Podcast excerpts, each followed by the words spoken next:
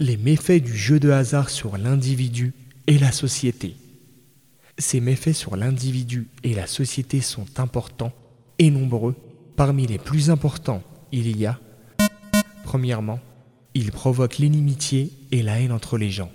Or, les joueurs sont généralement des amis quelquefois très proches. Il suffit que l'un d'eux soit gagnant et qu'il emporte ainsi leur argent pour qu'ils se mettent à le détester et à ressentir de la rancune à son égard. Ils garderont alors en eux de l'inimitié et de la jalousie et useront d'expédients pour lui nuire et lui porter préjudice en retour de la perte qu'il leur infligea. C'est là une réalité connue de tous. Ça confirme les paroles divines.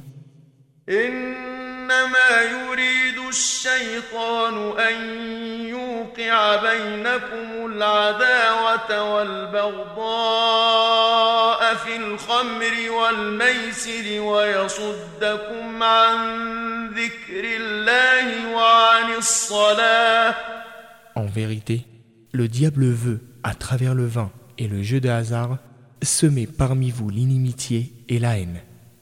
De plus, il détourne des obligations, des prières et de l'évocation d'Allah, comme Allah le Très-Haut a dit, en parlant des raisons qui poussent le diable à embellir à l'homme le jeu de hasard, et vous détournez du rappel d'Allah et de la prière.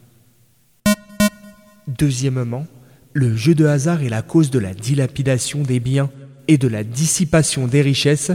À cause de lui, les joueurs subissent de grandes pertes.